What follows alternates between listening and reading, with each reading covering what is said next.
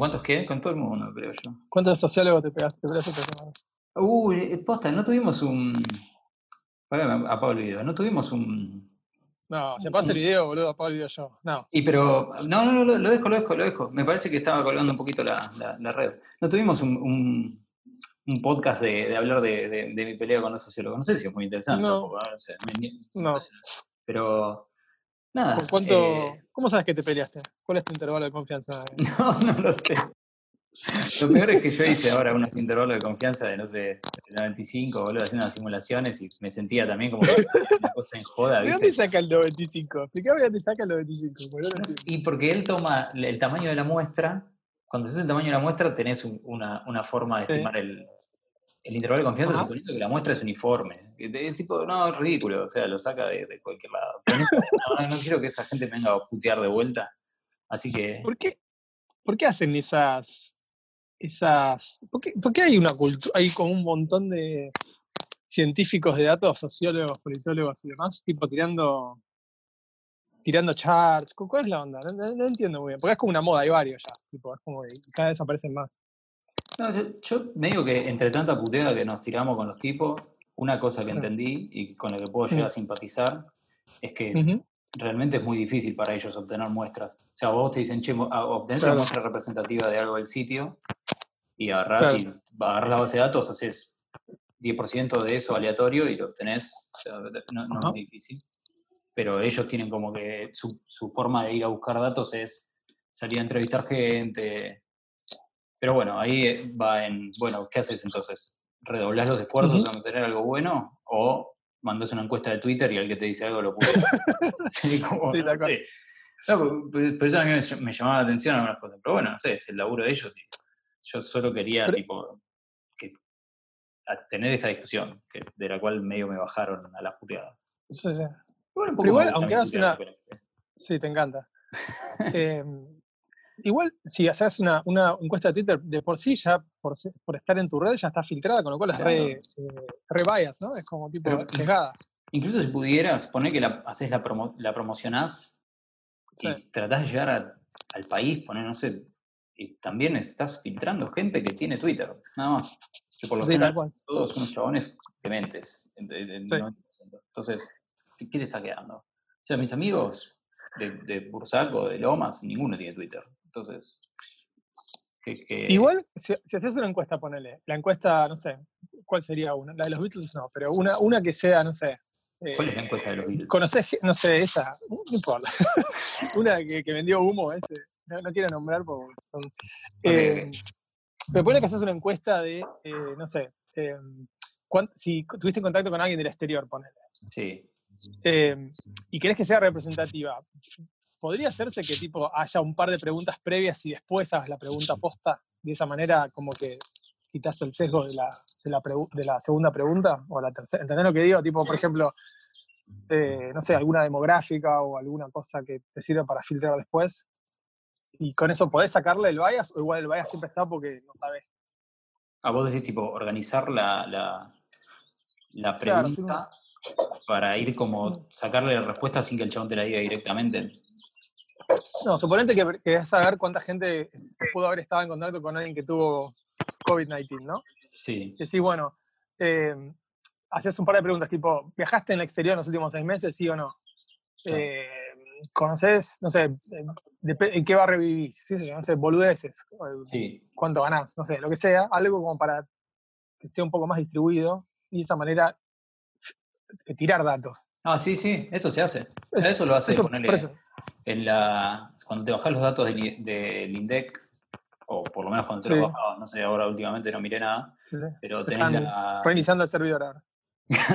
tenés la, la, la EPH, ¿viste? La encuesta permanente de hogares, y tipo, te dicen, bueno, no sé, del pueblito de tal lado entrevistamos a uno, pero te ponen al lado como un weight, que es, bueno, por- de esta muestra, tomala en cuenta como cinco veces, bueno, como diciendo, nos damos cuenta que no, no, ampliamos representativo, entonces vos Ah. sería como que haces un bootstrap, pero Claro, claro. como lo, lo- lo tenés en cuenta más veces. Obvio, eso, Ah, mirá ¿cómo lo haces? O sea, ¿cómo lo hace este chabón? No lo hace. Y si lo hace, No, sabemos cómo lo hace. No, no tenés forma, porque en Twitter es una pregunta sola, o sea que no tenés forma. Claro. Yo, Y aparte no que, tenés- que yo estaba bastante, o sea, que me molestó un poco, es que yo respondí varias de esas encuestas que eran largas, y en un principio el flaco lo había hecho como diciendo, completémosla y después compartimos todos los datos. Y después no compartió los datos. Entonces era como, carca. Eh, Claro. Más que nada para ver cómo, cómo, cómo laburaban y cómo hacían eso, que, que es una, son estrategias que te pueden llegar a servir. Bueno, poner, si estás haciendo análisis de usuarios, esas cosas también te, te pueden llegar a servir Sí. como una encuesta de satisfacción, no sé, nosotros, todos los sitios creo que miden eh, el- eso, viste, la escala del 1 al 5 o del 1 al 10, no sé si es detractor, si te va a recomendar con otro, todas esas cosas son Mm, técnicas, Claro. hay técnicas para eso que te pueden, te pueden llegar a servir, pero bueno, no, Ujú. no prosperó, terminó Bueno. las puteadas todo. Sí, Sí, como siempre. y bueno, ¿Cómo tiene que terminar? qué sé yo, sí. ¿Qué pasó? Em. A ver, vení. Presentate en sociedad. A ver, acá está. Sí. El gato, eh. ¿Ves? Ahora está más tranquila. Uy, se metió un montón de gente. Me Sí. distraje. Y bueno, el gato, el gato suma, boludo. El gato sí, no, olvídate, influencer. Haces un análisis de datos, todo, de- 10 likes. De subir una foto de gato, te sigue Alberto, boludo, te empieza a mandar. Hay mucha presión para que abras una cuenta de Instagram, digo. No, no, no va a pasar. No va a pasar. Sí, sí, sí. Sí, No. sí, sí. No va a pasar, no hay chance. La mía tiene, es una bomba. Hasta hice live, mira. Hice live, mi gato, boludo. Está bien, está bien. Eh, Ah, yo me bueno, vos armaste un temario, porque nunca hicimos esto, así que hay un temario. Tenemos un temario, tenemos un temario. eh, tenemos un temario, bueno, coronavirus está en el temario, lo que pasa es que, ¿qué decir? Uy, O sea, es como- nada, ya se dijo todo, no hay que decir nada. Claro. No, bueno, si querés, eh, el tema de las de cómo, cómo se están estimando y por qué es una función exponencial y todo, todo ese tema. Yo estuve viendo Sí. unos- algunos modelos que no, no los conozco, eh, pero son modelos de, eh, como de infección que le vas tuneando parámetros de- dependiendo de cuántas personas, el famoso R0, que es a cuántos conta- contagia un- una persona infectada, con cuántos Sí. empiezas contagiados, Sí. eso. Eso está piola, pero es más. El que, el que hice yo fue, es mucho más básico, que es básicamente estimar una exponencial. De eso te- tendría que, que- Porque hice una cadena de tweets, pero me parece que no quedó tan buena. Tendría que, como que hacer el, el- un, un post o algo un poco más piola. Pero básicamente lo que haces es estimar la, la pendiente, que eso te lo hace eh, no, Scikit-learn, no, SciPy, no me acuerdo ahora con cuál de los dos lo puedes hacer, pero con los dos. Hay un chico que... SciPy creo que habías usado. Sí, SciPy. Hay un pibe que, que me escribió que es astrónomo, eh, Bad Sky, Bad underscore Sky, Sí, sí. que él la hizo distinta, hizo regresión lineal, pero transformó, le, le aplicó el logaritmo a la, al, al I, digamos, a los infectados. A la curva. Claro. Entonces te queda una regresión lineal. Y esa está buena también, porque además ahí ya tenés, cuando estimás los coeficientes de la regresión lineal, ya tenés el error, o sea, no tenés que simularlo. Claro. Yo para eso, Mm. para simular el error, lo que tuve que hacer es, una vez que hice la curva, calculo la distribución del error, o sea, restando lo- los puntos reales de la curva, y después la distribución del error te da como una normal, con una, un desvío estándar y, y media cero. Y después se generan muchas simulaciones diciendo, bueno, el modelo más sampleo de esa distribución de error y me armo como un sample nuevo posible. Ujú. generas un montón de esos y después te quedas solo con los percentiles más altos y ahí, de ahí el famoso intervalo de 95% de confianza. claro, que parece una joda, ¿no? Pero existe, es real. Eh, eh, creo que a eso le dicen como que es la técnica frecuentista, eh, pero como que generas muchas muestras y después te quedas con una- un porcentaje de muestras que esté entre 5% y 95%, o sea, dejas un, un cachito de los dos lados.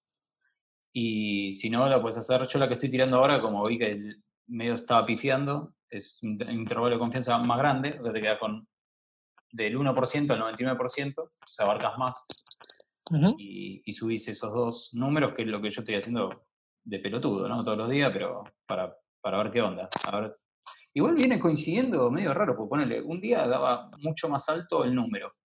Y fue justo el día que hicieron los testeos distribuidos. Y después eh, dio mucho más bajo el número y, viste, fue como, bueno, no sé, se acabó el modelo o hay que revisar algunas cosas. Y era que un chico después de- subió a, a Twitter que era que habían, ese día se habían hecho menos test. No sé por qué, Capaz porque mandaron menos pruebas. Eh, sí, puede ser un tema logística también. Sí. La logística está como complicada. Sí, sí, es un tema. O sea, bueno, se está, se está viendo, ¿viste? También hay un post súper interesante que después capaz lo ponemos en, en, las notas del episodio. No sé si vos tenés otro para compartir. A mí que me gustó fue ese de Tomás Puello, el chabón que, sí, que escribe toda la historia de, cómo fue en China y eso. Y el flaco te muestra como, bueno, los que están testeando ahora, que le, hacen da positivo, se contagiaron hace una semana, 10 días. Entonces la cantidad de infectados reales no es la que dice ahí. Claro. Esas son, los infectados, si querés, que había hace 10 días. Ahora ya hay más. Y como es exponencial, ahora hay muchos más. Eh, y eso es algo que la mayoría de la gente no entiende. Que no, no es por culpa de la gente, digamos. Pero eh, cuando trabajas, por ejemplo, por lo menos con computadoras y con, cosas similares, es como que el, entendimiento de los números exponenciales lo, lo, tenés. Claro. A mí me pasó al principio, cuando yo también al principio era de los que decían, nada, es una gripe, no pasa nada, porque los números eran muy chicos y qué sé yo. Eh, esto fue hace tres semanas más.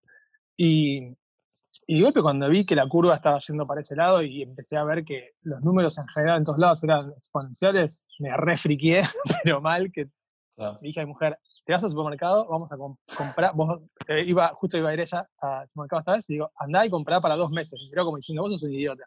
Mm. Y andá a comprar para dos meses, vamos a comprar para dos meses. Y, y a mi hijo le saqué de la escuela, que también fue tipo, la, tenía que llamar todos los días para pedir perdón que no estaba mandando, porque acá te, te, llama la policía, básicamente, si no llevas. Claro. Eh, y, y a la semana, por suerte, lo empezaron a cancelar las escuelas cuando ya era insostenible, pero fue una semana donde esa curva que ya la, ya la estaba viendo, digamos. Era como mi cabeza ya estaba. Y eso cuando la refriqué y, fue tipo. Eh, pero son cosas que es re difícil de entender. Si no, las, si, no si no los conocés, los números no, no, entendés. Por ahí pensás que va a crecer de a 100, de a 200. Claro, y en realidad no funciona así el número. Eh, y en, una, en, un, en, un, programa, cuando eh, escribís algo de programación, ese tipo de, de, cosas que son no cuadráticas, por ejemplo, son exponenciales, cosas, números que crecen muy rápido, tipo, es un, es un problema, digamos. Sí, sí, eh, si hiciste un for adentro de un for, sabes lo que es exponencial.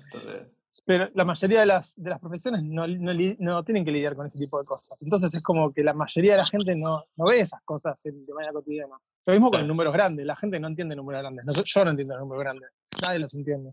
Porque, tipo, tenemos cientos de miles de años con números chiquitos. O sea que es que es, incluso conociéndolas es, es, poco intuitivo lo exponencial, como es, raro. Totalmente, No sé si hay muchos ejemplos, bueno, salvo este, ¿no? El, contagio. Pero como, ¿cuándo te cruzaste con algo así en el, Nunca. real? Es, raro.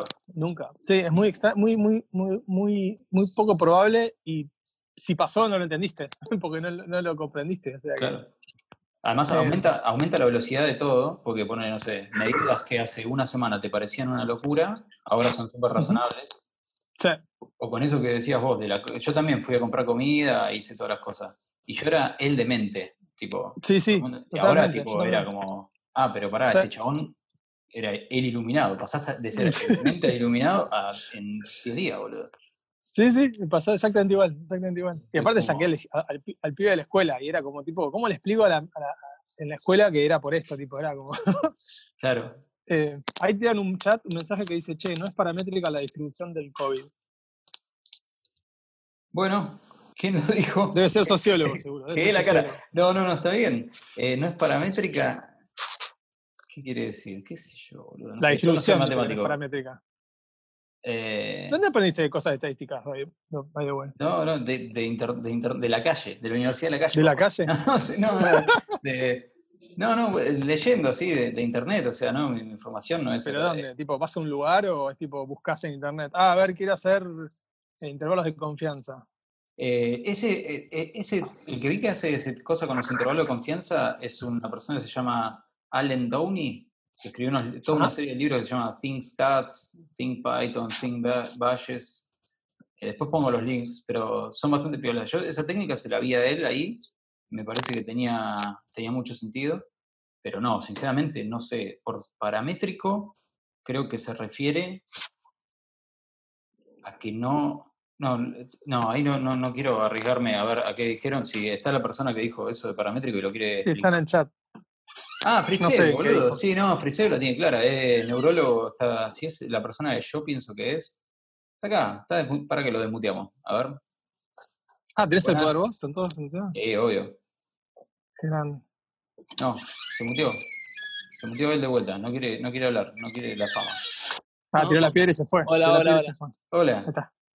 ¿Cómo van? No, no, no ¿Todo entiendo bien? mucho Zoom. No, Eh, Pablo, sí, es no paramétrica. Presentate, No es- presentate, boludo, que tu, tu opinión Ah, ¿cómo es estás? sí, sí, autoridad. Matrícula Claro, nacional. no, no, matrícula sí, nacional sí. de estadística. No, pero yo, más allá de que soy neurólogo, hice una maestría en salud pública. ah, muy claro. bien. Y esto lo estudié un poco. Explica, tampoco- explica, explica. y entre nosotros, muchachos, no me siento ni, yo no me siento experto, ni Claro. cerca. Claro. Lo No, que pero sí Seba, sé, si, si nosotros estamos hablando, puedes hablar vos tranquilamente. ¿eh? Como- lo que sí les digo es que lo que a mí me da más miedo es que mm, la distribución supuesta, cuando vos decís que haces una distribución paramétrica del 95% de intervalo de confianza, estás pensando que la distribución es normal, que es la, la paramétrica. La distribución acá, los tails, de cuánto, cuánto, eh, de cuántos tenés infectados y cuántos no, y los, los intervalos de confianza para arriba y para abajo, una distribución no paramétrica, eh, son más grandes en general. ¿Se Ah, ok, entiende? ok. Creo que por ahí yo me expliqué mal. Yo no digo que es amplio de una distribución normal el ruido, ni, ni los casos. O sea, lo que Ok. mi idea Me perdí. que- Me perdí. ¿Puedo empezar? ¿Volver atrás? Me, me quedé, me quedé con lo que dijiste recién. Eh, que- O sea- me parece que. Seba. No, pero decí vos, eh, Seba, porque yo no quiero. Yo, yo les digo, si, si, no sé si lo siguen a, a este matemático NNT, a NN Taleb, lo tienen que. Sí, Sí, sí, sí, sí. sí. Sí. Bueno, este está desde enero, explicando que la distribución de esto no es normal, sí, y tiene razón. claro. Lo otro que les digo es, eh, o sea, no, no es muy complicado. Si, la- si los tails, si no conoces cómo es la distribución de la población Sí. de una enfermedad, no puedes suponer que, eh, no puedes suponer los intervalos de confianza con, eh, con nada que tenga una- con, con nada que suponga que la distribución de la población es normal. Y que a, do- y que a dos desvíos Ah, sí. estándar tenés el 95% de, eh, de la población enferma o no. Pero más allá de eso, lo otro que les digo es que tampoco es expone- el crecimiento no va a ser exponencial en todas las epidemias, en un momento arranca la fase logarítmica, Seguro. Claro. que es lo que estamos esperando en realidad. Sí. Pero Que Seba, puede vos, ser. vos- vos con lo que sabés de salud pública, eh, ¿pensás que, o sea, por lo menos ahora no va a haber unos días donde no vamos a ver un decaimiento de los contagios? Porque Hoy, el- lo que estamos viendo to- en todos lados, en Argentina, yo estoy en Canadá, en Canadá también, es la cantidad de, o sea, lo que, lo que yo les diría que miren es la cantidad de, de muestras, de, eh, de estudios que se hacen, de test que se hacen. claro. Más allá de que los test no son todos el mismo, ¿eh? ya no están haciendo solamente PCR. O sea que eso es lo otro. Hay que empezar a mirar. porque claro, ¿Qué otro tipo de test están haciendo ahora? ¿Los scans decís, aparte? están, están empezando a hacer algunos ELISA. Están empezando. de hecho, acá hoy leí que están haciendo algún otro más. Más allá de los- del, del coreano, hay tres o cuatro. Para, por, por acá te referís a Argentina o a Canadá? No, no, en Canadá, en Canadá. Ah, ok, ok. Vos, estás en Canadá, aclaramos eso. Sí. Va a haber gente que lo va a escuchar por después grabado, digamos. Ah, esto lo van a escuchar. Que estaba- sí, sí. Ok, bien. Eh, no, lo, lo que- Eh, Momento live en el Hats. puede ser. bien, no pasa nada. Eh, Como todo. lo, que yo, lo que yo les decía es eh, que hay que mirar qué porcentaje da positivo y cuánto se estás testeando. En Argentina, por lo que vi, están testeando nada. Nada. Claro. sí. Hay poco O sea, acá, acá testearon en la provincia de Ontario, que son 20 millones de habitantes, un poquito menos, creo que 14 millones, Ujú. testearon hasta hoy 32.000. Mm. Y tienen 10.000 de backlog. O sea, hay 10.000 que todavía no, no sabemos Uf. si son positivos o negativos. Zarpado. Eh, Sí, hay Está re 20.000 ojeada, y, y de 20.000 tenemos 570, una cosa así. Estoy dando los números de ahora. Eh, y yo lo que les digo es, mi sensación es, y justo me metí para ver si Pablo iba a hablar de, de, de, eh, virtual care, porque Ah, no, no, no, no tenía Eh, idea. eh, esto va a cambiar. O sea, pensá que cuando no tenés métodos de protección, incluso para cosas en las que vos te tendrías que proteger, para ahorrar métodos de protección para que los usen los que los tienen que usar, poder hacer virtual care incluso en, en, en, ah, intrahospitalario es importante. O sea, que puedas ir a ver al paciente sin estar ahí, sin tener que ponerte un N95, si no hay. Claro. Eh, Bueno, acá mi mujer tenía un dolor de garganta, tensión, eh, y hizo, la, lo hizo por videoconferencia, tipo de- de con el celular. claro. Bueno, Claro. yo estoy haciendo videoconferencia con los pacientes acá.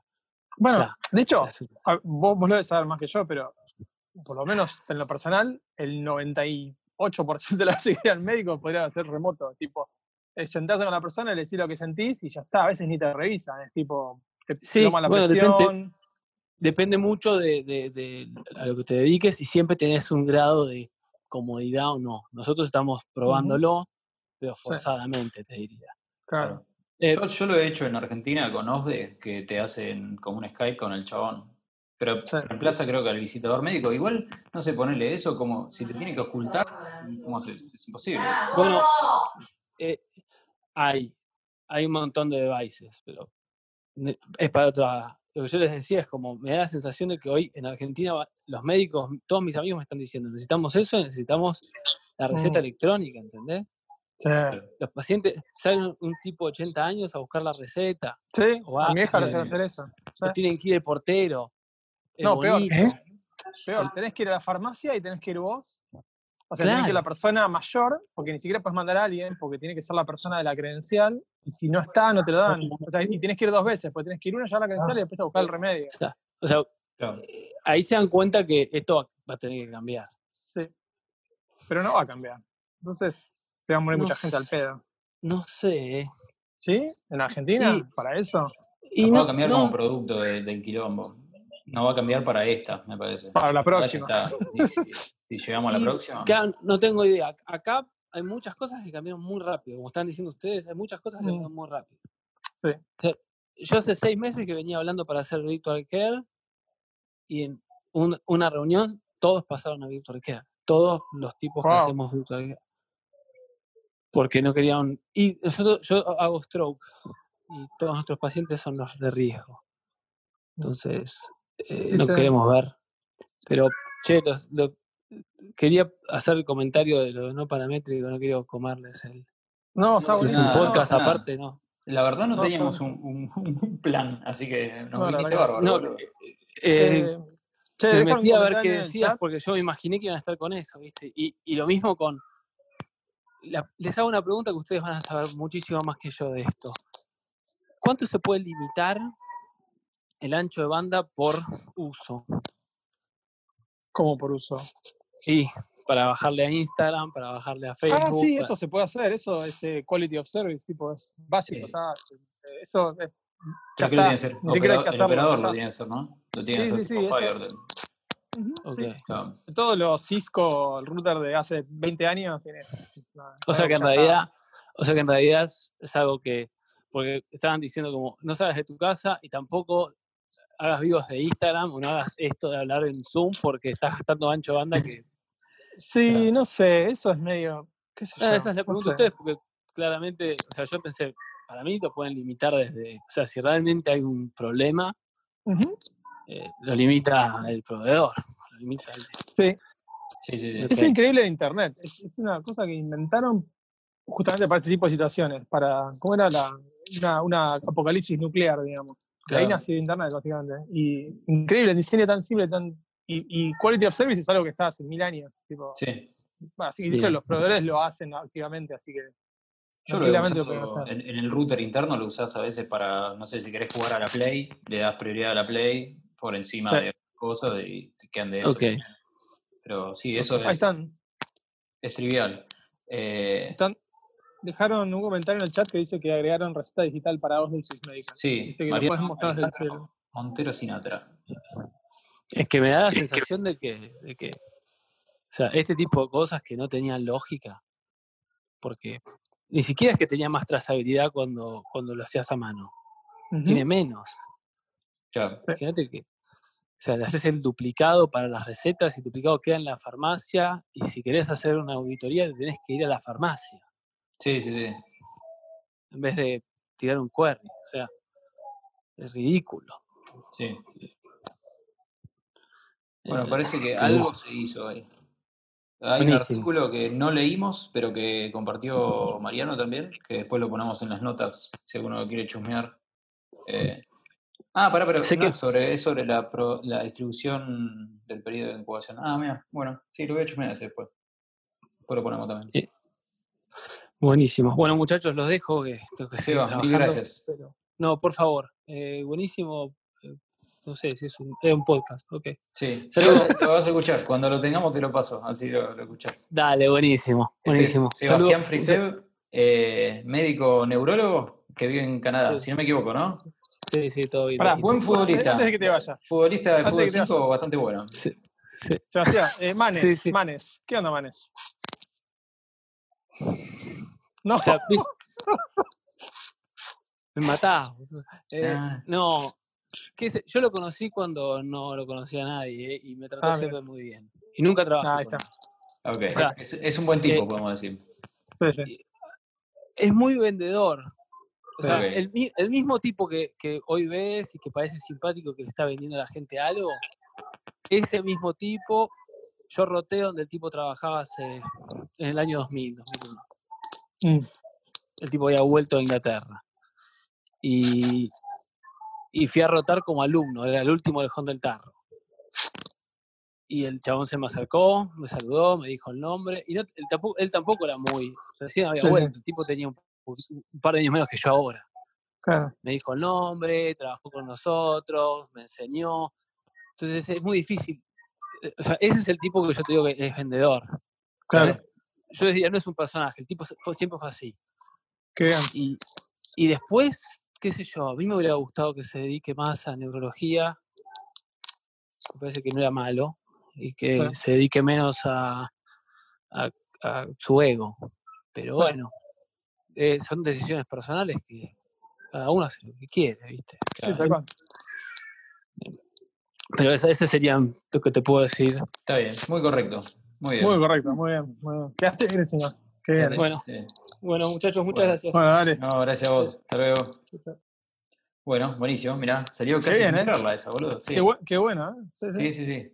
Ahí, mirá, puso la cámara, Seba. Su- Justo para irse. Bueno, y se, se desconectó. Chao. Eh, no, sí, eh, copado. Yo le jugaba a la pelota con él, en Open Gallo. Así que abrí Qué a Canadá. Nunca más vas a jugar a la pelota. Se acabó eso. No, Todo virtual sí, ahora. sí, ahora, boludo, lo que- hoy estaba acá afuera y decía lo, que haría por ir a jugar un partidito, boludo. O sea, estoy como re manija de eso. Eh, Es difícil, la ansiedad es difícil. Le digo, yo estoy en la tercera semana ya de estar encerrado y digo, claro. Sí, creo, con lo que. Ay, pará. Ah, no, está bien. Dice que nos sacaron el el límite de los 40 minutos. Me llegó un cartelito. ah, mira, Así que tenemos, tenemos tiempo. Eh.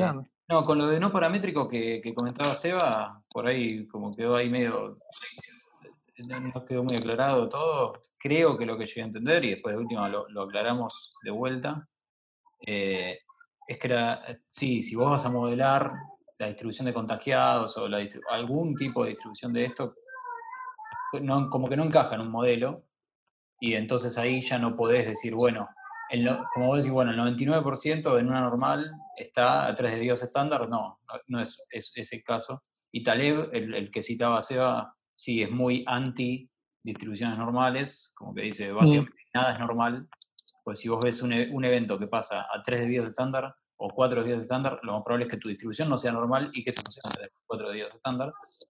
Pero lo que yo decía era que yo ni siquiera, no, lo simplifiqué un poco después, lo, lo- lo escribo bien, no- ni siquiera estoy modelando una normal. Estoy modelando, el ruido lo estoy modelando con un KDE, que básicamente es tirarle las muestras y que te diga qué distribución es. O sea, eso es no paramétrico. y después de ahí sampleo y, y se lo meto. Sí es paramétrica mi exponencial, porque es una exponencial, pero eh, creo que por ese lado venía el comentario que hizo él. Eh, a mí todo lo paramétrico no paramétrico todavía no lo tengo muy claro, pero me parece que, que e- es más o menos por, por ahí. Eh, y a ver qué otra cosa tenemos en el temario. Eh, coronavirus, coronavirus. Home Office, tips de Home Office, que alguien había pedido en algún momento. No sé si. Yo recién ahora estoy haciendo una semana de Home Office entera, así que vos capaz hiciste más Home Office. ¿Querés ¿No habías hecho antes? Sí, tenía días de home office, pero era como, bueno, te podés tomar un día, dos días en la semana. Nunca estuve, Mm. de hecho, o sea, una de las razones por la que no quiero la- trabajar remoto es porque no quiero trabajar todo el tiempo de mi casa. Entonces, bueno, ahora me Claro. cambió. Pero, pero bueno, eh, no, no, no encontré muchos tips. Sí, comprar, va, lo, lo normal, tipo, comprarme una silla cómoda, que no sea una silla de mierda para, para estar rompiendo Sí. la espalda. Eh, bien la postura, tipo, cosa para apoyar los pies, que el coso esté a la altura de, de- de- de la vista, un poquito más abajo, creo que es. Pero después de eso, no sé, como que todos dicen separar el ambiente. Hay unos tips muy buenos, no sé, capaz lo viste, eh, Ale, de GitLab. Porque Sí, GitLab, GitLab son- siempre fue remoto, desde el día cero. claro, son 100% remoto todos. Y no tienen oficina en ningún lado, no sé. Sí, no, y publican todo, todas las cosas internas las publican. Es como que Sí, todo sí. está armado como si fuera una wiki. Tipo, no. Ah, creo que hay un par de documentos que los tienen privado, pero la mayoría lo tienen, lo tienen público. Hasta tipo el hiring process, el- los salarios, todo, totalmente abierto. Sí, sí, sí. Ah, Yo eh, laburé remoto bastante en Twitter, casi dos años. Porque, mm, tenía que ir a la ciudad y tenía más ganas de ir a la ciudad y fue tipo trabajo remoto. Y, y en LinkedIn no. Y después en la startup que estuve también laburé remoto. Claro. Casi un año, ponele. Y sí, depende, es re difícil, porque aparte depende mucho de los demás. O sea, si el resto de los de equipo no saben trabajar remoto, no lo puedes estar. Y ahora eh, va a ser una cagada en, en alguna, en alguna forma, porque la mayoría de la gente no tiene idea. Entonces vas a estar lidiando con los malos hábitos de los demás. Y tipo, cuando haces remoto tenés que hacer, tenés que cambiar completamente la forma de laburar. Tipo, Claro. tenés que comunicar, tenés que over communicate, digamos, Sí, sí, sí. y, y tratar de escribir la mayor cantidad de cosas posibles. O sea, no tenés que asumir que la otra persona sabe. Y cuando Claro. estás laburando en la oficina, todo el mundo asume que hacemos una reunión, ¿viste? Es como re, re fácil hacer una reunión y queda todo ahí en el aire a veces, o hablan eh, entre, entre dos, tres personas y los otros quedan desconectados. En cambio, si trabajas remoto es como que tenés que... Por ejemplo, la- en la empresa, en la startup anterior ya había- estábamos haciendo remoto y, y la gente tenía un montón de malos hábitos y fue tipo por un par de reglas. Y las mínimas que, que pueda hacer que hagan es, si decidís algo, lo tenés que escribir en, en Slack. O sea, si vos hablas algo offline, lo tenés que poner. Si no, no se decide. O sea, es como que si vos decís que vas a hacer algo, eh, tenés, que hacerlo, tenés que planearlo de nuevo porque no lo comunicás. Claro, claro. Y después, todos los días, poner lo que estabas haciendo y lo que querés hacer. Pero no en el sentido de tengo que estar ocupado. Simplemente decir, mira, yo creo que hoy voy a hacer esto. O tengo ganas de hacer lo otro o lo que sea. claro. Eh, pero es, tenés que cambiar el chip completamente. Y ahora es como que, como ya gente no, eh, Sí. Sí, sí. no está acostumbrada. Los de Es decían eso, tipo, documentado, documentá, escribí todo, todo, bajalo. Sí. eh, Bueno, Amazon tiene una cosa está recopada que es, no sé si escuchaste, los eh, silent reading, no, que en todas las reuniones en Amazon, antes de tener la reunión, tenés que escribir en un papel el- lo que vas a charlar en esa reunión. Entonces, los primeros cinco minutos de la reunión, todo el mundo se va a la salita de reunión o lo que sea y se sienta y lee el documento. Y después, recién ahí empieza la reunión. Claro, Si no tenés eso, eso no puedes hacer la reunión. Y, le- y el documento tiene como una estructura donde decís lo que vas a hablar, como el, el- el- el- el nudo de la cuestión y después el action item. O sea, qué vas a hacer después de la meeting. Y está escrito. O sea, no hay, Claro. no hay tipo. Entonces evitas esas reuniones de verga donde están uno tipeando, el otro está hablando. y Sí, nadie está sí, prestando atención. No, eso es un desastre. También hay, bueno, esto también es como, fue como medio raro, ¿no? Porque es tipo, hay compañías que, donde el remoto sienta un poco mejor, hay compañías donde el trabajo remoto medio que es medio raro, y de un día para otro todos remotos, como tipo, Sí. chau, te partió. Yo he trabajado con, no sé, me acuerdo, en lugares que no voy a dar el nombre, pero no era Globan, aclaro por algo, porque siempre decimos que no voy a dar el nombre es Globan, pero era, no, otro lugar, que tipo la gente no quería eh, tener, prefería mucho la reunión cara a cara o sin Mm. que quede, o sea, lo anti-remoto, ¿no? Como nada documentado, por el hecho de que lo documentado después es como un accionable donde otro te puede reclamar cosas. Pues si yo te mando un mail diciendo, che, que haces tal cosa. Claro, entonces, preferible decirlo así y nunca quedó evidencia de nada. Claro, claro. Esa empresa no sé si está haciendo remoto o no ahora, pero la debe estar pasando Mm. mal, porque generaste toda Sí. una cultura sobre eso, donde Exacto. se desprecia la documentación o los métodos más convencionales de comunicación, que ahora sin eso no vivís. Sí. Sí, de hecho, a- una- un mes antes, o sí, no, hace un mes más o menos, antes de que explote, eh, tuve una cena con el, con el pibe de la startup donde estaba antes y era tipo, eh, había, que, había, que, había, había que tener una oficina porque lo de remoto no funcionaba, qué sé yo, y me decía, es la única manera, qué sé yo, y ahora tipo, se va a querer matar de todo el discurso Claro. que me hizo, eh, no lo poder hacer, entonces todas las costumbres se, se te caen. Em, Claro, claro, claro. O pone remoto, empresa remoto donde dicen, no, ese está remoto, se está rascando los huevos, ¿viste? Como que está ese concepto de que si está de tu casa, está laburando menos. Claro. Capaz en Estados Es Unidos no pasa, ¿eh? pero acá sí. No, sí pasa, pasa, pasa. Pasa a todos lados. Es, es, es humano. Es creer que si vos estás. Estamos acostumbrados a, a lidiar. A ver, todo esto de manejarse por internet es nuevo, o sea, es muy nuevo. Entonces hay un montón de costumbres que, que- que las tratamos de traducir de la parte. Es como cuando salió la televisión, que la gente quería hacer Claro. lo mismo que hacía en la radio y en la tele. Bueno, lo mismo. Los hábitos de estudio de la escuela, los hábitos de estudio. O sea, que los chicos vayan a la escuela y se sienten cinco o seis horas en una silla, no tiene ningún sentido absoluto, digamos. Claro. Eh, más allá de los contenidos y todo el resto que es un desastre. Y en la oficina pasa lo mismo. O sea, estamos acostumbrados a trabajar porque venimos de, la, de, de hábitos de industrialización y demás que hacían que, se, que fiches cuando entras, ese tipo de cosas que ahora no tienen ningún sentido. Claro. No tienen ningún sentido. Eh, no es cantidad de horas, cantidad de trabajo. Eh, sí, sí, obviamente, eh, sí es objetivos y los objetivos se traducen en horas. Es como medio- las horas sería como un derivado, una correlación, ¿no? Claro. Pero sin, nada, es, es cuestión de adaptarse. Las empresas que se adaptan a esto rápido y ya lo hicieron antes tienen una ventaja tremenda ahora. sí, sí. Tremenda. Ah, Sí, te quería decir una cosa. En Twitter ahora me acuerdo, una cosa re loca que eran los dos líderes de producto de la app de iOS, estaban los dos remotos.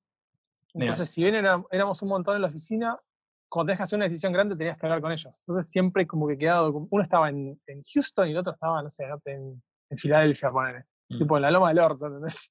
Y era, y dentro del uso horario, eh, tres horas sobre el iPhone. Y, y eso obligaba a que sea un cuello de botella. Entonces, no, no- no iba a pasar una semana donde alguien cae, un commit que cambia todo. Tipo, todo tenía que pasar por ellos en algún punto, las cosas grandes. Claro.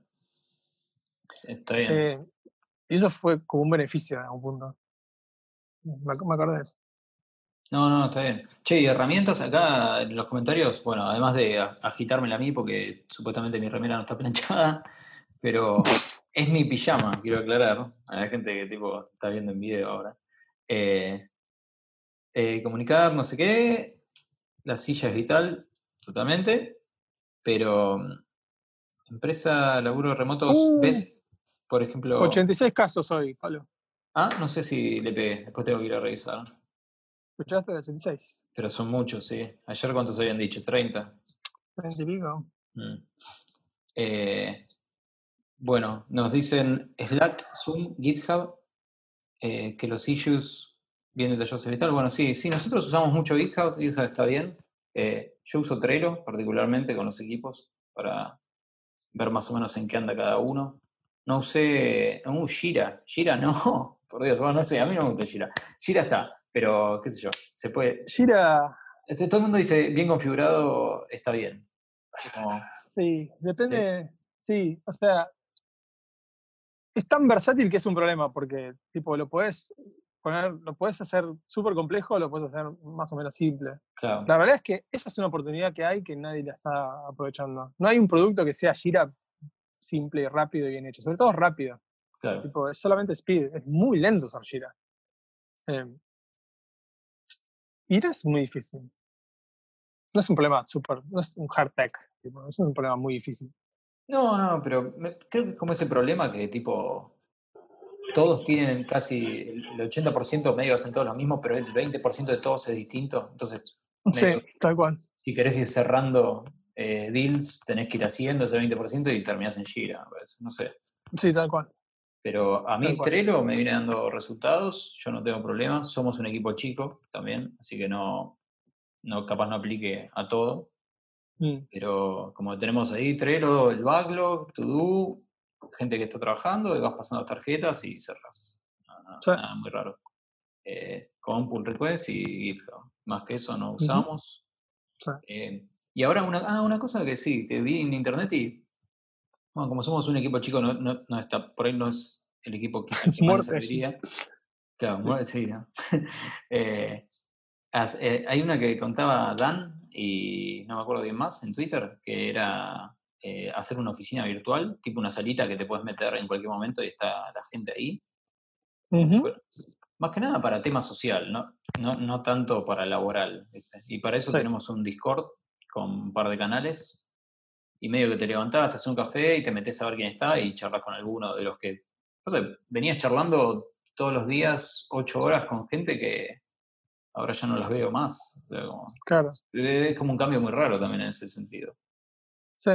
Eh, Sí, hay que tener cuidado con eso, porque uno no se da cuenta, sobre todo, bueno, el clima en Argentina está más o menos bien, pero después se va a poner un poco más, eh, más gris y va a haber menos, luz, más, y, y es una boludez, pero eh, digamos, te deprimís, El- boludo. sí. el- te deprimís aunque ni siquiera, ni siquiera es algo psicológico, es algo físico, o sea, son las dos cosas, ¿no? El, el ser humano es físico y, y, y mental, ¿no? Y, y la gente generalmente sobreestima o subestima lo que, lo que es la parte física, digamos. Vos por ahí puedes estar bien y, y no tener grandes problemas y estar bien, digamos, eh, con una mente positiva, pero el cuerpo mismo te lleva a estar como más abajo. Claro. Eh, es algo químico, digamos. Entonces, Sí, tipo, sí. tomar sol, hacer, digo, vestirte cuando te levantás. Tipo, vos estás con el pijama para tipo, hábito, Sí, son yo re no boludos. respeto, boludo. No, no, pero posta, no tipo, decía mi ejemplo, no. a la larga, tipo, te va a tirar abajo. O sea, no, son boludeces parece, pero es tipo, andate, no, no, no cheques el correo un rato, haz ejercicio, aunque sea en tu casa o lo que sea. Bueno, Eh, eso también, te- es como que hay, hay apps ahora que están saliendo, yo no, no, no usé ninguna, pero dicen que la de Adidas está muy buena, la de entrenar, Sí, que te hace rutinitas de, no sé, 10 minutos, 20 minutos. Sí. sí. Todos esos negocios, todas esas, esas startups, ahora es como el momento. Tipo, todas son herramientas de colaboración Claro. es como la era dorada, tipo para Sí. los VCs. Yo estuve hablando con VCs hace poco porque estaba, esta- tuvo muchas reuniones y era tipo, el shift que hicieron ahora es tipo volantazo total. O sea, no, no, no- eh, eh, todo el mercado se va a mover a ese tipo de cosas, no tanto a la parte de social sharing, tipo tweet, tipo eh, eh, pelotudeo, Claro. categoría pelotudeo, pero todo lo que es pro- productividad, toda la, toda la guita y toda la atención va a ir ahí en los próximos meses. O sea que si es como el momento de meterse en eso. Y si es Claro. business tipo Slack, es como, es la que va ahora, Sí. claramente. No, sí, buena onda. O sea, es, es tipo cosas para. Yo, la verdad, no hacía mucho ejercicio, pero ya el hecho de levantarte, ir al trabajo, no que caminar esas cuadras, es como. Ahora no estoy haciendo absolutamente nada. Nada. Bueno, partido de fútbol, juegas al fútbol dentro al de todo. eso. fútbol. Sí, sí. Pero ahora es cero. Mm. Y eso no va a ser gratis, me parece. Entonces, medio que me, No, ni me instalé esta mierda y en algún momento la voy a usar. Eh, qué sé yo. No sé qué otra, qué otra había. Había otra, creo, de nada. y la- la- se, se pusieron, ahí estuvieron eh, pillos, porque además no cuesta nada. Es como armar una rutina que te las arma alguien y unos videitos que te dice cómo hacer el ejercicio, ¿viste? No, no, no hay mucho más. Pero estaban, estaban buenas. Y a ver qué, qué nos tiran. GitHub Projects ahora es un Kanban tipo Trello. Ah, eso lo vi. Mm. No sé qué, no tengo opinión porque no, no me puse a usarlo, la verdad. Ya tenía todo en Trello y no lo migré, así que no. Supongo que problema- bueno que podés cerrar las, las cards de ahí automáticas cuando cerras un pull request. Me imagino que debe tener una integración así, si no, no tiene mucho sentido que exista. Sí. Sí. Eh, GitHub es como el Slack de, Pasa que el problema con GitHub es que llega un punto que medio que ya no, ya no escala. digamos. Es como que Ah, Jira es una verga, pero en una organización de miles de empleados está bueno. Por ahí para el resto, que son la mayoría, alcanza.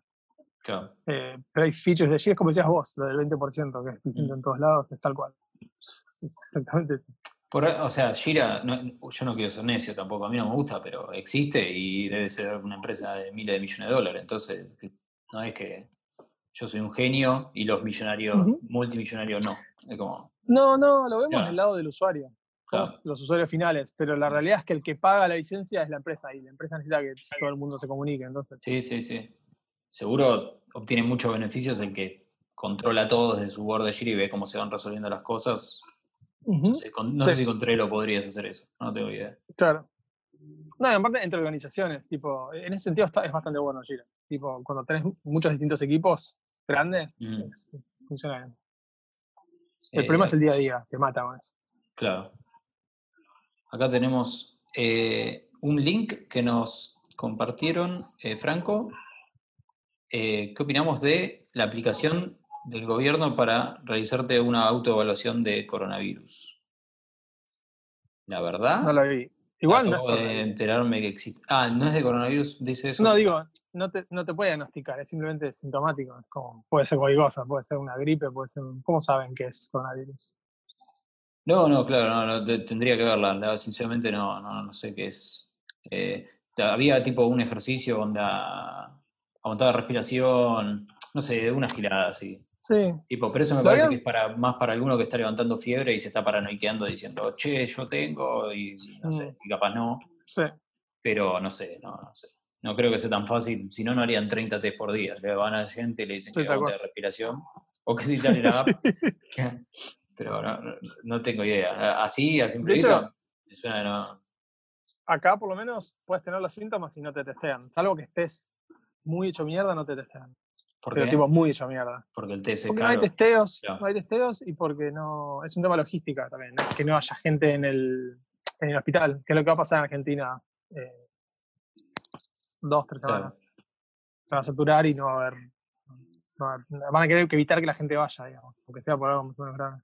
Sí, a mí, eh, yo no lo compartí porque no, no tengo cómo chequearlo, entonces no quiero difundir cosas que sí no responden, pero un médico de una provincia me dijo como eso mismo. Tipo, acá viene gente y salvo que esté... Bueno, pero una, historia parecida, no quiero decir de dónde ni quién me lo dijo, porque la verdad no, doy fe de que sea así, pero como que si no se están que no se están realizando la cantidad de test que nos gustaría, creo que es algo que medio... Algo los coreanos podemos decir todos, ¿no? Sí, no, bueno, Corea es increíble. Es la anomalía en el mundo, Corea, ¿no? Claro pasa igual también, había una diferencia, lástima no, no sigue Seba, pero capaz podía tirarnos un tip, de que dicen que el test de Corea, ese test que es como de kit, que te dan un kit y vos te hizo, ah, no sé cómo funciona, es mucho más falso positivos, o que solo puede, o que detecta tipo coronavirus, que son todas las cepas del virus. O la familia, no sé bien si estoy usando los términos correctos. Ahí tenemos algo. un pibe y un bebé apareció. Claro, no, no. Bueno, para toda la familia. ¿Eh? Para toda la familia. El, el, podcast, ahí lo muteamos, así no, aparece. Eh, Esa es otra que pasa mucho ahora. Yo hoy tuve una cosa muy bizarra donde mi hija de tres años tuvo su Zoom call con todos los chicos de, la escuela, tiene las clases por internet. Ah, mira. De jardín. Él en el cuento, qué sé yo. Y estaban tipo todos los pendejitos, había tipo, no sé, 12, 12 Zoom de cada. Los... Y después estaban los pendejitos solos, tipo ahí, y gritando, qué sé yo. Y te dan unas ganas de mutearlos. Era tipo. Y, son cosas que ahora. Es como que todo el mundo tiene que adquirir una etiqueta de comportamiento que antes no, no existía. O sea, ¿cómo hacer como un pibe de tres años que esté en una Zoom call, tipo, que, que entienda que tiene que, no sé, desmutearse, ponerle boludeces, ¿no? Claro, claro. Sí, sí. Y no están pensadas esas cosas es que no, nunca ibas a estar en una conferencia antes de los 20 años, pero ahora sí. Como que todo cambió. Entonces, bueno, no sé, capaz con los vivos de Instagram, los chicos, no, no, tengo idea. O ese TikTok, viste, que será. Pero tampoco es una conferencia, ¿verdad? como más video, pero no. Eh, ¿Cómo van a hacer ahora para convencer a los candidatos, las empresas que ofrecen birrita en la oficina? ¿Qué, empresa ofrece birrita en la oficina? Yo no la escuché. Tipo, ¿qué? ¿Te caías en la oficina? Voy, aunque esté cerrada, no tengo problema.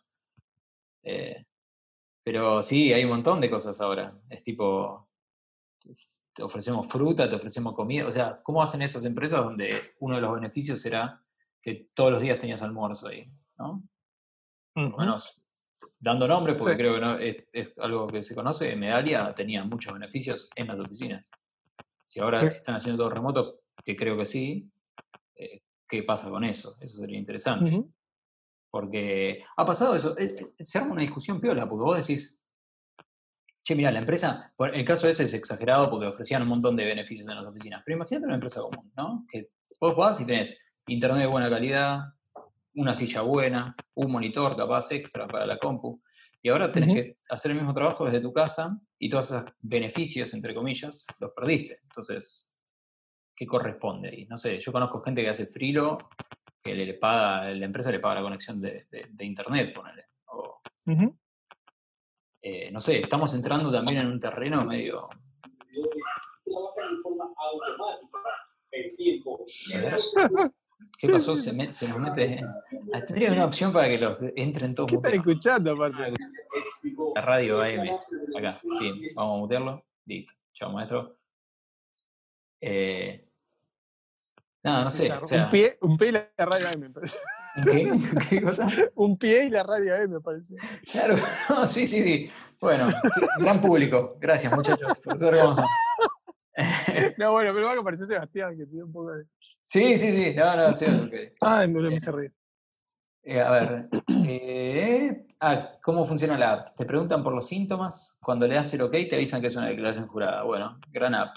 Un formulario de Google. Entonces. eh, Que no tantos- queda una mierda todo esto. Yo tengo amigos que volvieron de 6 a. O sea, eran una semana, dos.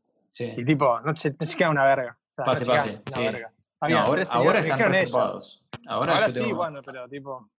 tengo amigos que volvieron de México y de España y tipo los dos a cuarentena obligatoria. a- ujú. con, con una semana de diferencia, pero a, a cuarentena obligatoria, 15 días, se te va a ver que no estás enfermo. Sí. Eh, mm, a ver, no hay tantos testeos para no saber los números reales, porque son muchos casos asintomáticos. Entonces, ¿cómo se sabe? No se sabe. La verdad no se sabe. eh, entiendo que hacer el testeo, o sea, a mí no me gusta caer en la paranoia ni tampoco en decir eh, quieren esconder los muertos y todo eso que está saliendo. Eh, yo creo que realmente es difícil hacer el test porque si no, a ningún presidente le gustaría no tener los test hechos. Eh, entonces, supongo que es algo caro y que, que por eso también no se puede hacer en todo. Entiendo también que si bien la técnica, que es esa de polimerasa, eh, ¿cómo era? Bueno, no sé, es una técnica que hace- se usa para detectar el virus, es relativamente, no es muy, muy rara que solo la pueda hacer en un lado, pero la manipulación de ese tipo de virus eh, no está permitida en cualquier laboratorio, como que vos podrías hacer esa técnica, pero con boludeces, eh, entonces es más seguro, pero si ya tenés que manejar, que así agentes eh, bacteriológicos, tipo armas químicas prácticamente, te tenés que tener toda una serie de controles que capaz Sí. en un laboratorio medio, medio astilla no la tienen. Entonces, Claro. no es tan fácil. Yo, yo esperaría un poco antes de, de que, de agarrar. Y después sí, cuando vemos que, que se pone todo, que, que en realidad era todo mentira, eh, nos ponemos los gorros y salimos a decir que fue una conspiración. Pero, a ver, Media Monks. Free ofrece birra en la oficina. Las agencias digitales, algunas tienen birra por veces. ¿Las agencias digitales qué son? Tipo Mad Men, me suena a agencia digital. ¿Son una cosa? Eh, no, son agencias que hacen tipo diseño web y apps y marketing. Ok, tipo RGA. O sea, claro, son. ok, RGA es un poco más, más grande. pero sí, son. bueno. Eh, WeWork. WeWork tiene birra gratis. WeWork no es esa que es tipo todo un humo y el chabón está Sí, está de demente. pija con un avión. Sí, Bueno, esa-. Esa puede tener birra gratis. El logo de Wall Street era. Claro, Eh, claro. Ese es un negocio que no sé qué onda, porque el negocio de ellos era real estate, en realidad disfrazado de, de offices, pero tipo, ¿a quién va a ir un, WeWork? Ni en pedo va a ir un WeWork. Es lo peor lugar para ir, peor que un hospital, boludo. Se acabó, se acabó el negocio, de- se acabó el curro de WeWork. Una sí, buena, igual eh, una, una para el coronavirus. eh, quedó muy mal. La verdad que WeWork fue como el Enron de, Mm, de, de los inversores. Era como tipo, fue como la gran caga que se mandaron. claro. Eh, ¿Y qué más? A ver. Eh, ya es lo de dimos- Acámica, lo de. Ah, sí, sí, sí. sí. Pero eh, leía la última pregunta. ¿O querés lo de.?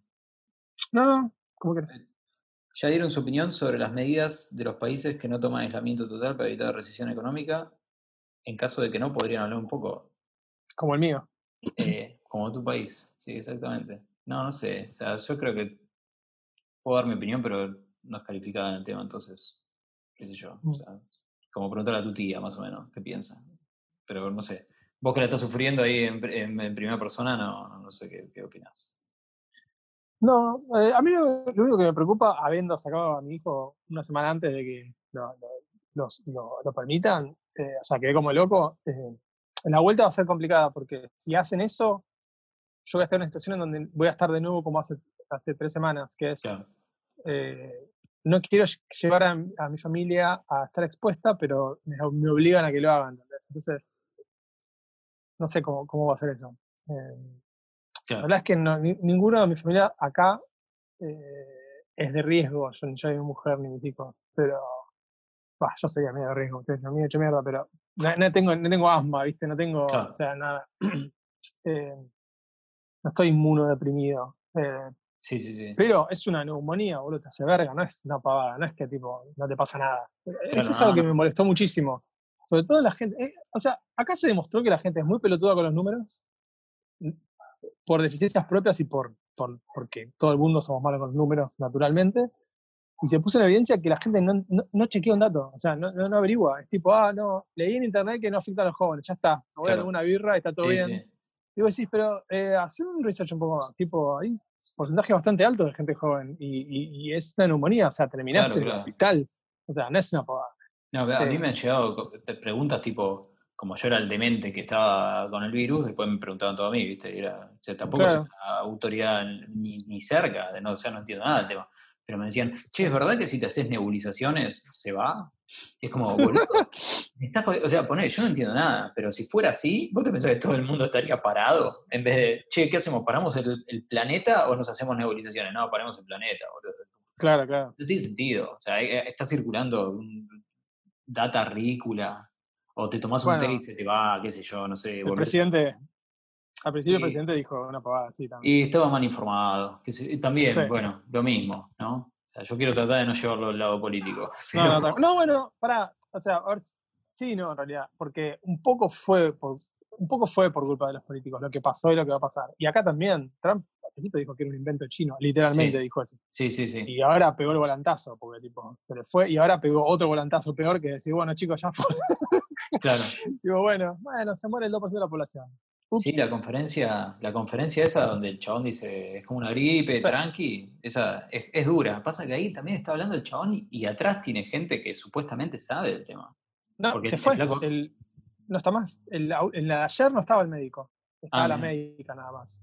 Que dicen como que el tipo dijo, yo no me, no me voy a prestar a esto. Fue tipo, o sea, Claro. estudié toda mi vida para que este tipo venga y diga.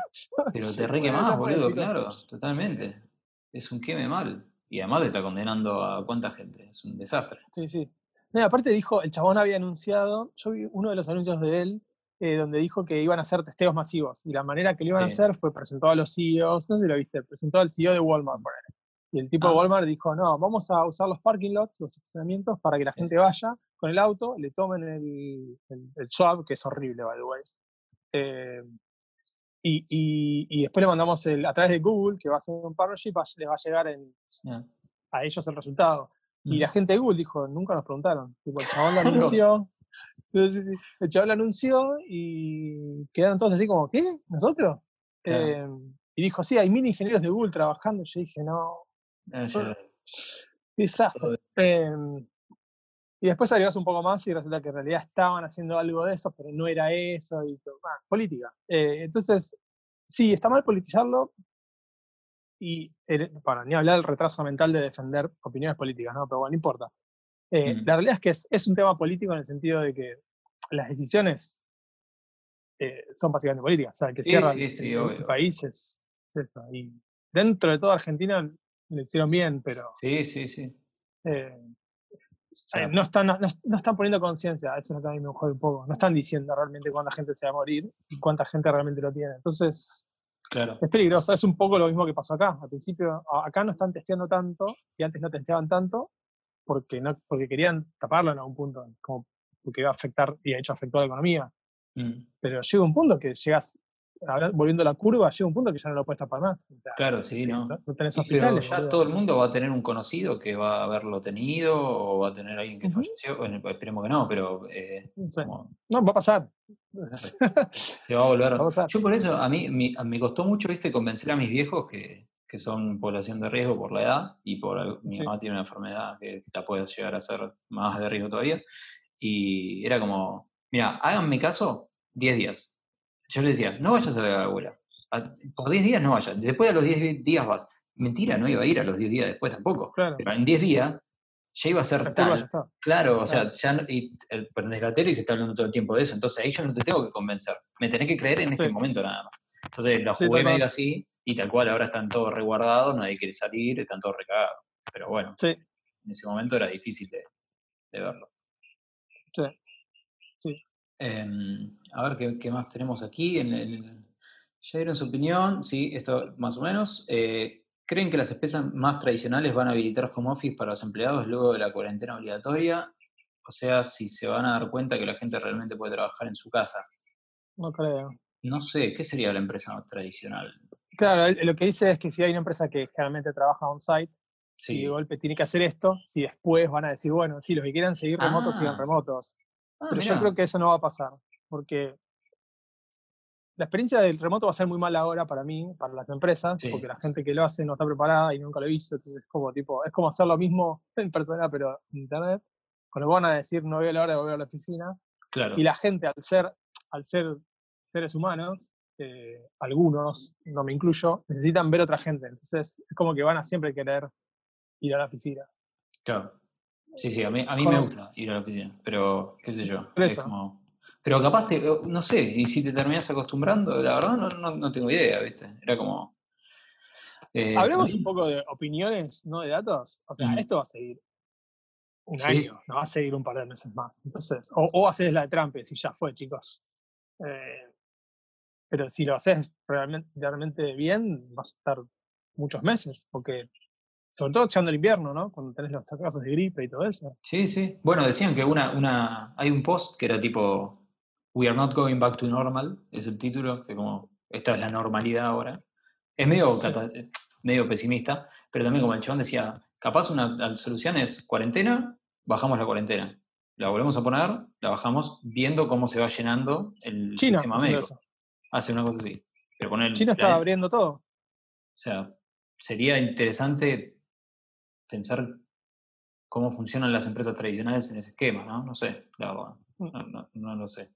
Eh, capaz, sí, eh, también hay otra cosa. Hay mucha gente que dice, che, bueno, por lo menos pasa en Argentina, yo ya lo escuché un par de veces. Para laburar remoto, si voy a laburar remoto, laburo para, para afuera. O sea, si Claro. estoy haciendo exactamente lo mismo que si. O sea, yo no quería trabajar remoto porque, digo, es lo que diría esta persona, no, no es mi caso, pero no quería trabajar remoto para no estar todo el día en mi casa.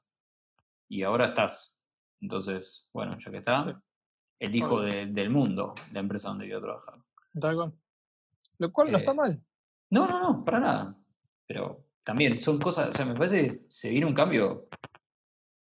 Creo que, de verdad, no sé si es tipo, esto va a ser así para siempre, pero lo que me parece que queda un poco más claro es que no vamos a volver a como estábamos antes. Va a haber otra, No. va a se viene algo distinto. No sé si, no, sé, no digo que sea esto, pero va a ser otra cosa.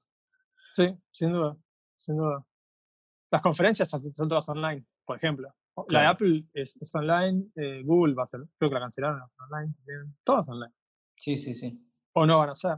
Sí, recitales. hay otra o sea, oportunidad. no, no sé, porque también la música, como que la música ganaba guita por los cosas de Spotify, pero también las bandas creo que sacaban guita de, de- de Sí. hacer la gira. ¿Y ahora qué hacen?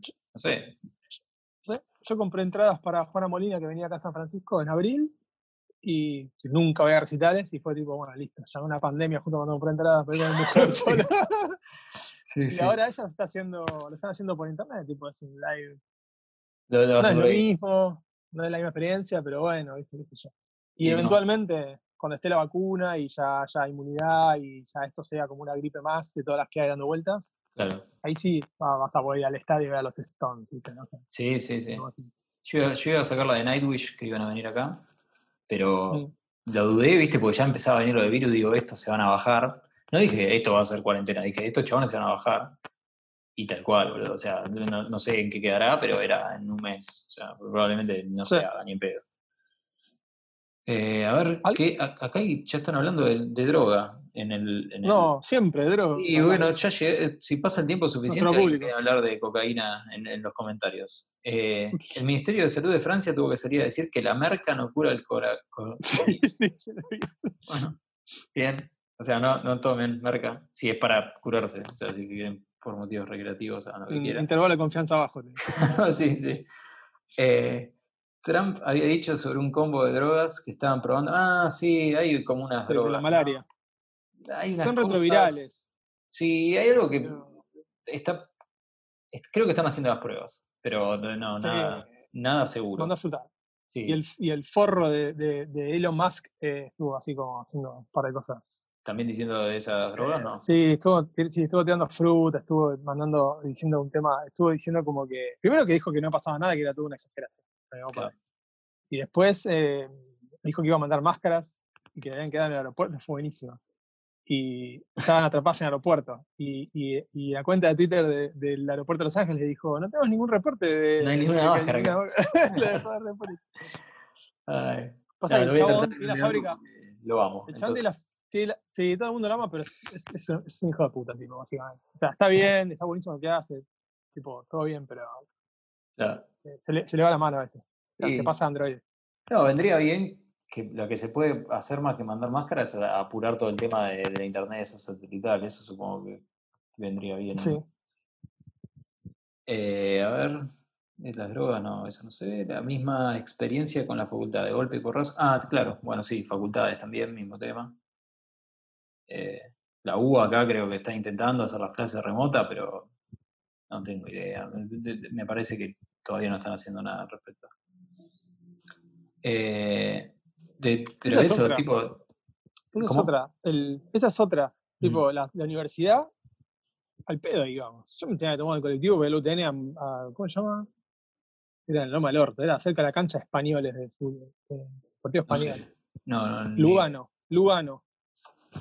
Eh, y tipo, las clases las puedes hacer por internet. No hay ningún sentido de ir a una clase. O sea, no tiene ningún sentido. O sea, para conocer gente, boludo. No- En el recreo. O sea, Sí, ¿cuál es la...? No, no sé. ah, Yo lo que pienso es tipo la facultad, eh, esa facultad de poner, creo que los sistemas para escribirte, para escribirte una materia tenés que ir presencial. O sea, como no tienen muy informatizado todo el tema. Entonces, si no puedes hacer un formulario para escribirte con un login, Claro. que hagas todo un sistema de conferencia, o sea, no sé, lo pueden hacer por Zoom, ponerle como esto. Es decir, che, lo hacemos así. Eh, de hecho, estaría bueno porque habilitás la universidad, no, no, no obligás a la gente del interior que se tenga que mudar a Buenos Aires para estudiar una carrera, en, en cierto sentido. O no pones Es que vol- eh, ve, cupos. ¿Por qué tiene que haber Sí. cupos? Se conecten 7 Tal millones de personas a la clase. Eh, bueno, después hay que ver cómo que corregir 7 millones de parciales, ¿no? Pero bueno, son todas cosas. Pero lo que- que- automatizás, puedes automatizar. Sí, ¿Puedes sí, sí. automatizar? O sea, es, esto, volvemos a lo mismo, la educación, el trabajo, el estudio, está todo pensado en la era donde tenía sentido eh, la, persona en la fábrica, pero ahora no tiene más sentido hace un montón. O sea, lo bueno del virus, ah, tiene cosas buenas lo del virus, o sea, más allá que se va a morir un montón de gente, o sea, tiene cosas buenas. Está, nos, nos dio la pauta de que hay un montón de cosas que nos parecían una boludez y son re difíciles. Por ejemplo, yo, yo soy el maestro de mis hijos, por ejemplo, en mi casa. Claro. Y, y es re difícil, boludo, es re difícil. Eh, pero está bueno también, porque yo ahora puedo dar- hacerle, hacerlas estudiar cosas que en la escuela no le van a hacer, porque no está parte del currículum pensado de la escuela. Claro. Yo, yo, por ejemplo, le quiero enseñar matemáticas usando Super Mario, ¿entendés? O, Claro. o el otro día les enseñé a buscar en Google, ¿entendés? sí, Si sí. querés saber, eh, no sé, dónde está, no sé qué, la capital de no sé qué, lo puedes buscar en Google. ¿Cómo se usa Google? Bueno, tipo, explota el cerebro. claro. Y eso en la escuela no te lo enseñan en esa edad. Te enseñan a hacer la A, te enseñan lo que enseñaron el currículum de la guerra evolucionado ahora. claro, Y sí, la sí. universidad es lo mismo. La universidad es exactamente lo mismo. O sea, no tiene sentido que vayas a una habitación con otras personas a donde escriben en un pizarrón, boludo. O sea, Sí, sí. no tiene ningún sentido. O sea, claramente la razón por la que eso estaba era que no había ningún incentivo para cambiarlo. Entonces, ah, bueno, ahora lo hay. Entonces, a ver cómo Sí. se adaptan y ver qué onda. Eh, pero el Estado. Eso creo que son cosas positivas. Digamos, más allá de todo lo negativo, son como cosas positivas. Como que ponen en evidencia un montón de boludeces que eran legacy. No, tenía ningún sentido en la realidad, en la practicidad. No, pero además ves una clase, o sea, te, ¿qué dijo? La reboíno, nada de pasar los apuntes que falté, todas esas boludeces, o sea, como ya no, tiene tanto. Se, se, simplificarían un montón de problemas, no solo.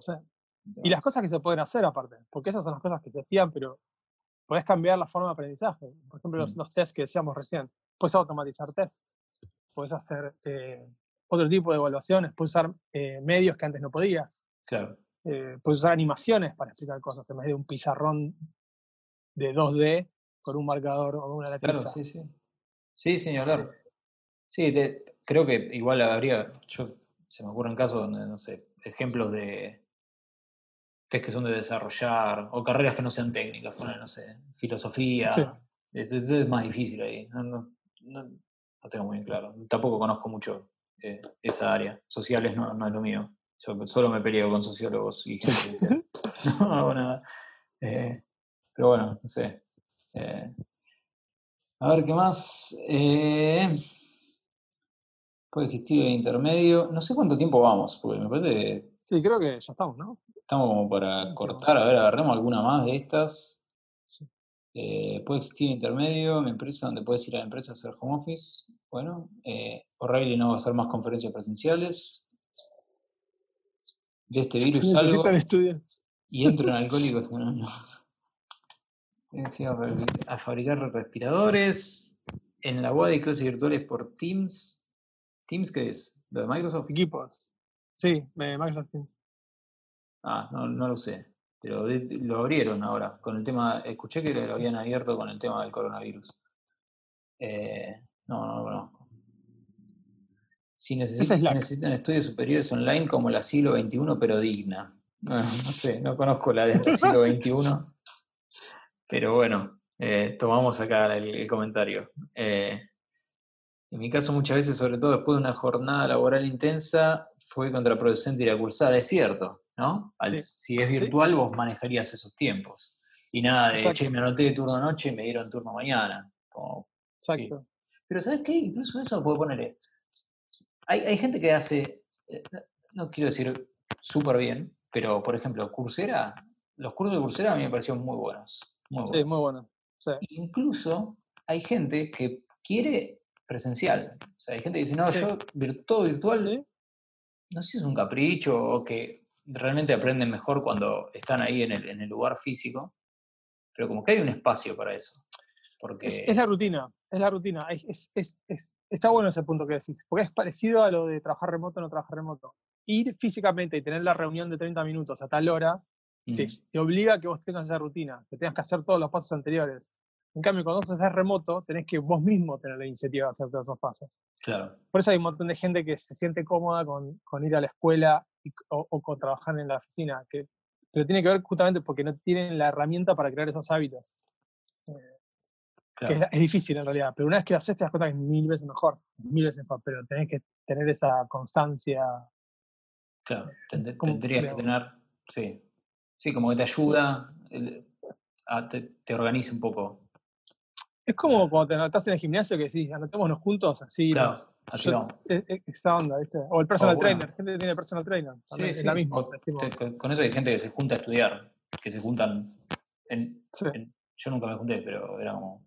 Había gente que lo sigue, se juntan y. Sí, eh, bueno, nada, algunos links y creo que ya cerramos porque eh, hay demasiado.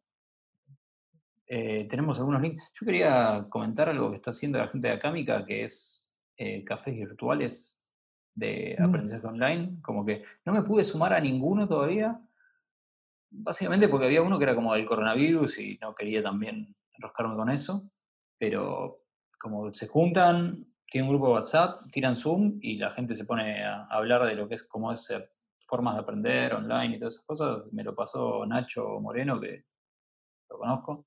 Eh, después ponemos en, en, las notas el link si alguno se quiere sumar. Yo creo que es abierto para todos porque lo, colgaron varias veces en las redes. Eh, y después no sé, no sé qué otra cosa eh, compartir sobre ese tema. ¿Tenés algún, alguna cosa No, Eh, no, íbamos a hablar de cosas más técnicas, pero nos pusimos a hablar de coronavirus y, y esas cosas. Bueno, capaz, o sea, no quiero prometer porque venimos prometiendo. O sea, creo que esto hace un año que no lo hacíamos, ¿no? Pero podemos. básicamente. Viendo que funciona Zoom y que encontramos la, la tecnología medio para grabar, eh, Sí, tal cual. lo podríamos hacer un poco más seguido y por ahí más libre sin agenda y, y charlamos un rato. Solo necesitábamos una pandemia, Pablo. Muy bien, está muy bien. Eh, Bueno, Yo tenía lo de CFUI, de temas. eh, vos tenías algo técnico, me acuerdo que habíamos hablado, pero no me acuerdo qué era y ya no lo, no lo hablamos nunca. no me acuerdo. ¿Qué cosa? No era TypeScript, era otra cosa. Eh, lo de Property Based Testing, que vi la charla en la PyCon, ¿puede ser? Ah, puede ser. No me Eh, acuerdo, había algo. Sí, Eso piola, sido. se puede charlar un poco.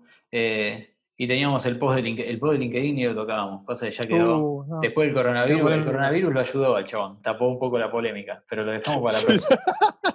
¿No? Está- le, le está prendiendo una vela al coronavirus el flaco ese, ¿verdad? Sí, tal cual. Pero nada, lo dejé, queda para la próxima y bueno, cortamos acá, esta, grabamos y después lo subimos a redes.